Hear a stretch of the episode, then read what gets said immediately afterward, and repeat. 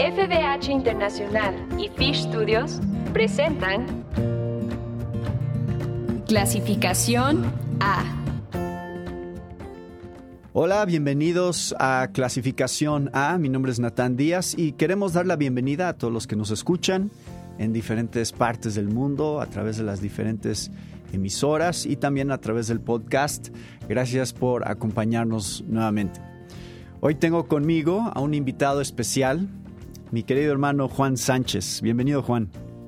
Gracias, hermano. Es un placer y un privilegio estar con ustedes. Ya has estado antes en el programa. Hemos hablado de, otro libro que también escribiste y hay otros que tendremos que hacer en su momento. Ah, pero ahorita vamos a estar hablando de un libro que acaba de salir, muy reciente, que se llama Oye, hijo mío, que es una guía práctica para criar a tus hijos en el Señor. Y lo leí recientemente, me pareció que sería un tema excelente para el programa, para ayudar a, los padres a entender un poquito más acerca de cómo criar a sus hijos bíblicamente.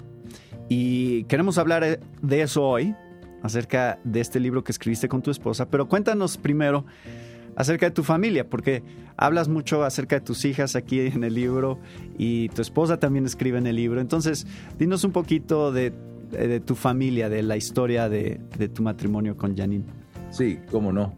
Ah, bueno, nos casamos en el 1990, en junio, y tenemos un plan de estar casado y conocernos y no tener hijos por dos o tres años. Ese era el plan de nosotros. El Señor tenía otro plan y a los seis meses, Janine estaba embarazada. Empezamos con una niña y cuando terminamos teníamos cinco hijas. en, el tiempo que hemos estado casados y ahora la, la más chiquita tiene 19 años, así que ya están todas fuera de la casa. Las tres mayores están casadas tenemos seis nietos y ha sido un gran gozo criar nuestras hijas y ahora ver a nuestros nietos. Pero la verdad es que era muy difícil al principio porque yo estaba tan enfocado en el ministerio que no estaba ayudando mucho en la casa y mi esposa tenía el cargo solamente y ella oró por mí por seis años para que me involucre mm. en, en la casa y fuimos a una conferencia de, criar ah, hijos. Y ahí fue donde el Señor me abrió los ojos y me enseñó mi responsabilidad como el líder. Desde ese tiempo, juntos hemos estado criando nuestras hijas. Mm. Hablas de esa experiencia en el libro, justamente. Y pues vamos a hablar algo acerca de estos principios que desarrollaron a, lo largo de estos capítulos. Hay, hay, muchos libros sobre la crianza de los hijos, realmente sí se ha publicado mucho, pero creo que la manera en que, por lo menos yo lo, de los libros que yo he leído, la manera en que está aquí en este libro, con tantos ejemplos tan prácticos, es un recurso muy útil adicional a todo lo que ya has escrito. Cada capítulo empieza con un principio, que es el que se está desarrollando, y el primero que se desarrolla es el principal objetivo de la crianza de los hijos. Como padres cristianos, esto es lo que queremos. Ayudas a los padres a enfocarse, a, entender que tienen una sola misión en realidad, que es Dios desea hijos que vivan para Él. Y aún los padres que sabemos, en teoría, eso, muchas veces no lo estamos haciendo. Nos distraemos con tantas cosas. Entonces, háblanos sobre cómo empezaron el libro en este capítulo desarrollando este fundamento tan importante. Sí, déjame decir unas cuantas cosas al principio.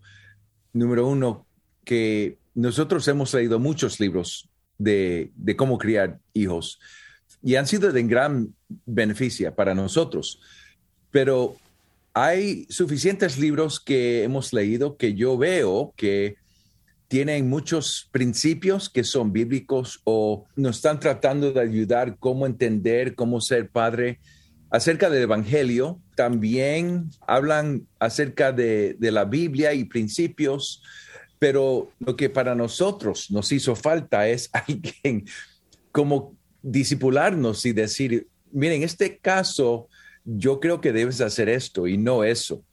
Y, y nosotros escribimos el libro con el pensamiento, si estamos en tu casa contigo tomando café, y ustedes como padres nos están preguntando, como padres que están un poco adelantados en, en la etapa de vida en cual estamos, e, e, ese es el corazón de nosotros. No, nosotros ah, tenemos todas las respuestas para padres ahí afuera en el mundo. No, no, no. Es más como en la iglesia, estamos viviendo una vida de discipulado y estamos discipulando unos a otros. Y por ejemplo, si yo tengo necesidades en mi matrimonio, cómo ser mejor padre, cómo ser mejor marido, yo busco hombres que veo su matrimonio, que me anima y le pregunto, ah, yo veo cómo tú tratas a tu esposa y cómo ella te ama y ustedes parece que están gozando en Cristo.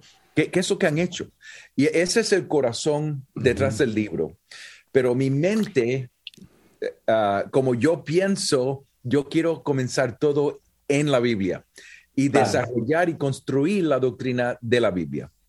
Claro, pero sí tienes razón, el, el libro tiene un tono muy de conversación como de escuchar estas historias y, de explicar sus fracasos también y sus debilidades como padres y, las luchas que han tenido en el camino. Entonces, sí lo sentí así, o sea, sí lo sentí como, ah, esto es, esto es como sonaría si yo me sentara con Juan y con su esposa, con mi esposa y estuviéramos nada más platicando, saldrían estas historias, ¿no? Sí, sí, sí, y, y es importante no dejar los fundamentos bíblicos para nada más tratar los temas prácticos, porque eh, eso es lo que vemos también. Hay, hay muchos libros que tratan los temas bíblicos y, no llegan a lo práctico.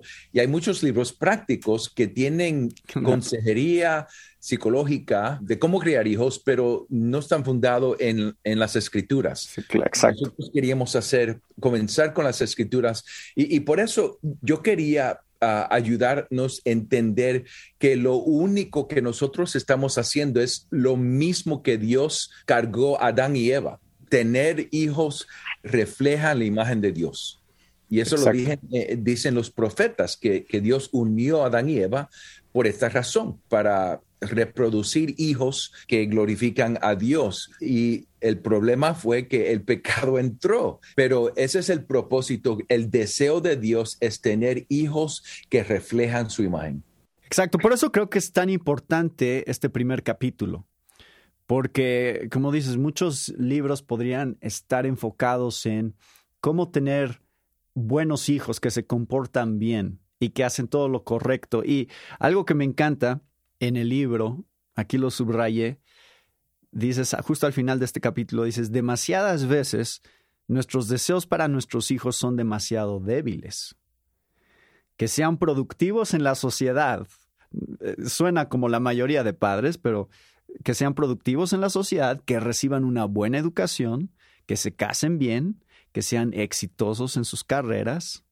Entonces dices, bueno, sí son buenos deseos, pero no puede ser nuestra meta más importante para ellos, ¿no? Y, por eso dices que, aprovechará al hombre si gana todo el mundo y pierde su alma. eso es lo que creo que es un recordatorio que todos los padres tenemos que hacernos constantemente, qué es lo que es más importante, no que es importante, sino qué es lo que es más importante. Y, y haces inclusive esta conexión entre el mandato de fructificado y multiplicados de Génesis con la gran comisión de Mateo 28, ¿no?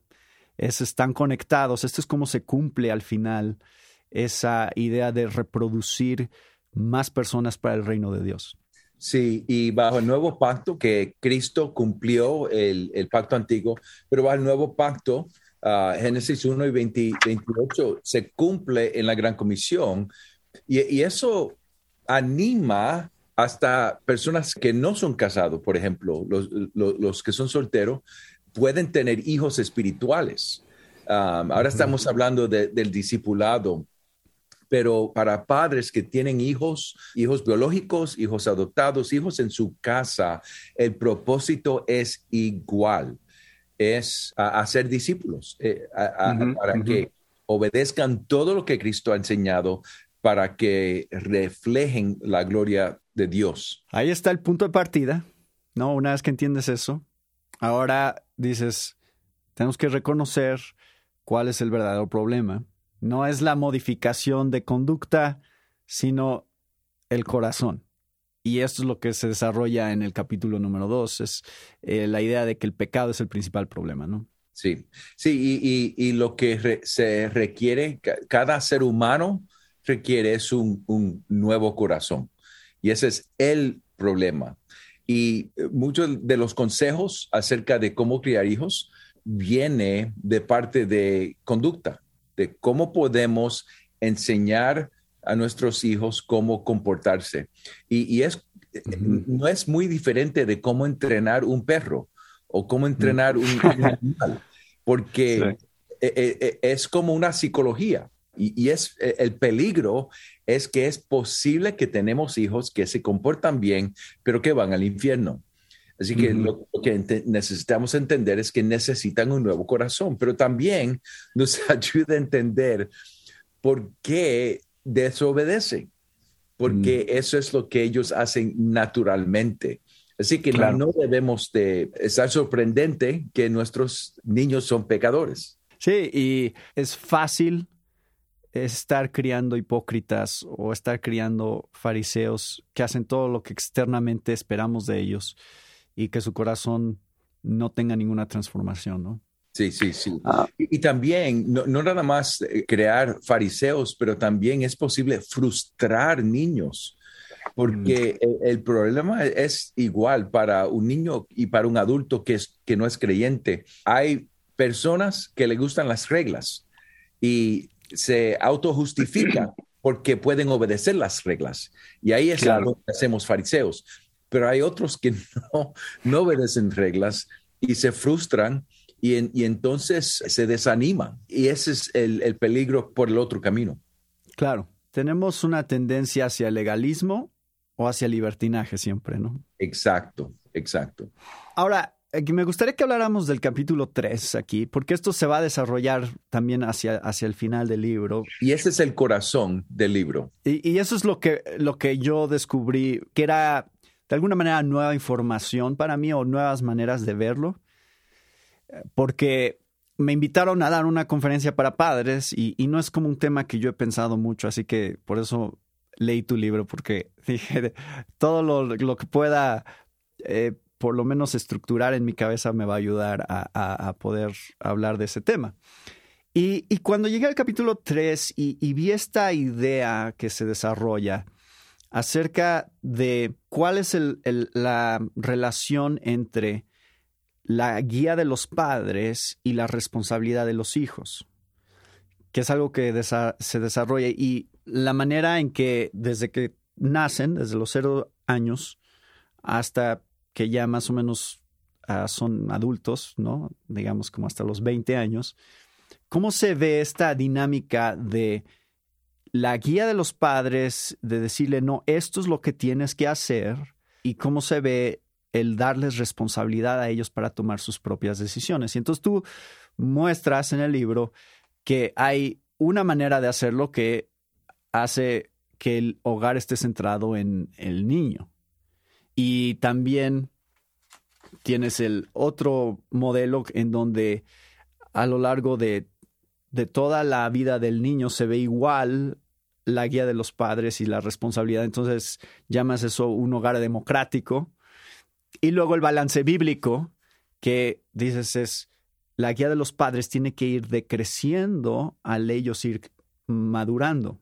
Entonces, explícanos esta dinámica. A mí me pareció fascinante porque todos estamos en diferentes puntos con nuestros hijos y entonces nos ayuda a pensar, bueno, ¿en qué etapa estoy yo y cómo lo he manejado hasta ahorita? Pero explícanos este capítulo porque esto, como dices, creo que sí es el corazón del libro en cuanto a lo que viene más adelante, hasta, hasta lo tienen por capítulos, por edades, ¿no? Sí, Pero... sí, sí, yo creo que esa es la contribución de nosotros a este tema, e, este visual para poder entender porque en mi experiencia, ah, y yo sé que yo, yo, soy puertorriqueño y nací en Puerto Rico, y yo era, en realidad, no sé otra manera de decirlo, pero yo era un demonio, y como niño, y mi mamá tuvo que ir a un psiquiatra cuando tenía ya cinco años.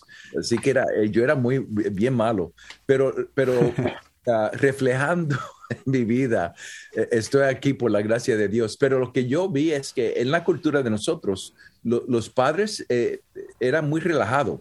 Y no, no tengo queja de, del amor de ellos o de lo que proveeron para nosotros, pero uh, los dos trabajaban fuerte para poder poner comida en la mesa y yo sé que estaban tratando de sobrevivir. Eso es lo que estaban tratando de hacer. Y, y yo veo que muchos padres es, están tratando nada más de sobrevivir. Y, y, parte de lo que pasa es que tenemos estos niños que amamos, tenemos estos niños que creemos que son perfectos y son cómicos cuando desobedecen y llegamos a, a la mesa y decimos, mira, eh, cariño, ¿qué es lo que quieres comer? Y entonces Ajá. estamos, eh, lo estamos discipulando a ellos, que ellos son el centro de nuestro mundo. Y le estamos pidiendo permiso a, a estos niños chiquitos. Mi hijo, ¿qué camisa te quieres poner este día? O, o mi amor, ¿qué traje quieres? Uh, y entonces lo estamos entrenando, que ellos son el centro. Y lo que pasa es que el niño está dirigiendo todo y le damos mucha libertad. Y lo que pasa es cuando están creciendo, llega un punto cuando ahora vemos que no nos gustan las decisiones que están tomando y ahora tenemos que como aguantar a nuestros hijos para atrás. Y, y lo que pasa es que en vez de guiar nuestros niños en su madurez, entrenándolos cómo tomar buenas decisiones y cuando están tomando buenas decisiones, dándole más y más responsabilidad, eh, eh, es una vida de entrenar a nuestros hijos en sabiduría. Lo que pasa es el reverso, que ahora tenemos un niño de 15, 16 años, eh, los estamos tratando como un, un niño de dos o tres años uh, regañándolo y no puedes hacer eso y no, no, no, no, no puedes vestirse de esta manera y, y, y ¿por qué no comes lo que te probemos? Y, y, lo que pasa es que eh, eh, estamos como eh, en la reversa de donde debemos estar. Estando al revés, sí. Sí, sí. el propósito de nosotros es que lo, los años teen, cuando, cuando nuestros hijos tengan 13, 14, 15, 16, 17 años, debemos disfrutar a nuestros niños porque mm. lo hemos entrenado a tomar buenas decisiones en, en la sabiduría, sabiduría, de las escrituras y bajo de nuestra observación uh, y, y, dirección. Y, y, ese, es el, ese es el propósito y ese es el corazón de, uh, que estamos uh, proponiendo en este libro, es que mm los niños requieren estructura de, cuando son pequeños, requieren dirección, y cuando lo estamos dirigiendo con madurez, le, le damos más y más responsabilidad. Entonces, cuando, cuando crezcan y ten, tengan 20 años, entonces tenemos buena relación, no los estamos tratando como tengan dos o tres años y, y los hemos preparado para el mundo. Exacto, entonces básicamente el principio es, entre más pequeños sean, más decisión los padres tienen que tomar para guiarlos. Sí. Sí, déjame dar un ejemplo. Cuando las niñas eran pequeñas, no le dimos el privilegio de decidir qué es lo que se iban a poner, la ropa que se iban a poner. Y, y lo, que, lo que hacíamos es que te vas a vestir en esta ropa hoy. Y si no le gustaban, le decíamos algo como, bueno, nos estás enseñando que no estás en, un, en una etapa que puedes decidir para ti misma. Cuando recibas la decisión de tus padres con gozo, obedeciendo inmediatamente, con un corazón feliz, sin quejar, entonces nos estás enseñando que estás lista para tomar algunas decisiones uh -huh. para ti mismo. Y, y, algo que también mencionas en ese capítulo, que es interesante, porque un versículo que todos conocemos, el de Proverbios 22.6. Sí. Tú, tú, tú explicas que ese, ese versículo también funciona en un sentido negativo. Sí. No, instruye al niño en su camino y aun cuando fuere viejo no se apartará de él. O sea, diciendo que si, si lleva una cierta ya dirección desde pequeño, ya no lo vas a sacar de ahí y eso puede ser algo malo. Exacto, exacto. En mi experiencia, um, mis padres no me entrenaron, pero siempre me estaban regañando. Es que creemos que nuestros niños pueden adivinar lo que estamos pensando, eh, pero cuando hacen algo que no queremos, entonces los regañamos. Y lo que queríamos hacer es, es, tratar de animar a padres a decir, mira, si, si tú entrenas tu niño o tus niños a obedecer, te pueden obedecer. Y nosotros queríamos proveer diferentes ejemplos y, estructuras. un ejemplo fácil, nosotros jugábamos un juego para que escucharan nuestra voz de, ir y de parar. Y, lo hicimos un juego. Mm. Ah, le iban a la pared, entonces eh, empezaban a, caminar hasta donde yo estaba y yo, yo decía, paren. Y, hicimos un juego de, eso, pero lo que estábamos enseñando, estábamos entrenándoles a escuchar a nuestra voz y obedecer inmediatamente. Ah, así que hay muchas cosas que podemos hacer, pero también en cada etapa, cómo leer para nuestros niños, cómo enseñar las escrituras, hasta catequismo, diferentes cosas que, que, podemos hacer para discipular a nuestros hijos, para enseñarles la palabra de Dios, para que el Espíritu Santo tenga algo en las mentes de ellas para convencerlas de sus pecados y de su necesidad ah, para Cristo también. Pero también cosas prácticas, muchos padres de, niños bien pequeños ah, no pueden dormir y, tratando de animar a tener una estructura, tener un horario. Y es, eh, para mí es interesante lo que pasa cuando el padre y la madre están dirigiendo eh, el horario del niño en vez del niño dirigiendo el horario de los padres. Sí, sí. Muchas cosas así. Pero después cuando ah, el niño es más maduro, ¿cómo tener conversaciones para tener es, esa línea de comunicación abierta para los niños de mayor edad? Claro. Sí, entonces tienen 0 a 5 años, luego 6 a 12 y luego 13 a 18, ¿no? Esos, esos son los diferentes etapas que desarrollan con ejemplos prácticos. Y creo que también es útil las advertencias acerca de, por ejemplo, no provoquéis a ir a vuestros hijos, cómo se ve eso. Y, y, a veces no estamos conscientes de esa parte de nuestra responsabilidad y de las consecuencias sí de no obedecer ese mandato de no provoquéis a ir a vuestros hijos. Porque estamos enseñando a obedecer al Señor, ¿verdad? Exacto. Estamos enseñando a nuestros hijos el amor del Padre Celestial, pero también le estamos tratando de enseñar lo importante que es obedecer a nuestro Señor Jesucristo. Así es, y Juan, la verdad es que fue un libro que a mí me animó mucho. Yo estoy en esta última etapa con mis hijos pero sí me ayudó a pensar y replantear cosas y también a poder aconsejar mejor a otros padres, viendo en las etapas en las que ellos están.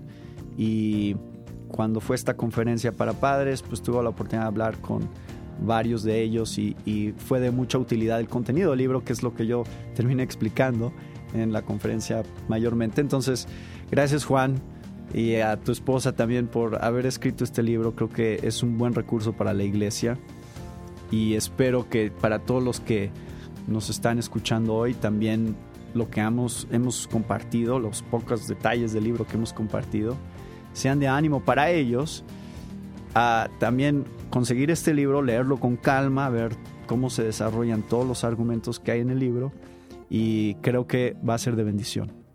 Sí, e, e, e, esa es la oración de nosotros. Pueden leer este libro eh, con un grupo de padres en sus iglesias, pueden compartir con, otros padres. Nadie de nosotros cuando empezamos a ser padres sabemos lo que, estamos haciendo. Entonces necesitamos toda la ayuda que se nos pueda dar. Sí. Así que gracias Juan, gracias por acompañarnos hoy en este programa para hablar del libro. esperamos que eh, sea de bendición a todos los que nos escucharon y que lo adquieran. Pues gracias Juan por acompañarnos otra vez aquí en Clasificación A. Sí, gracias. Hasta luego, hermano. Y gracias a todos ustedes que nos acompañaron también. Eh, gracias por acompañarnos con otro tema de interés para la familia de hoy. Se despide de ustedes, Nathan Díaz.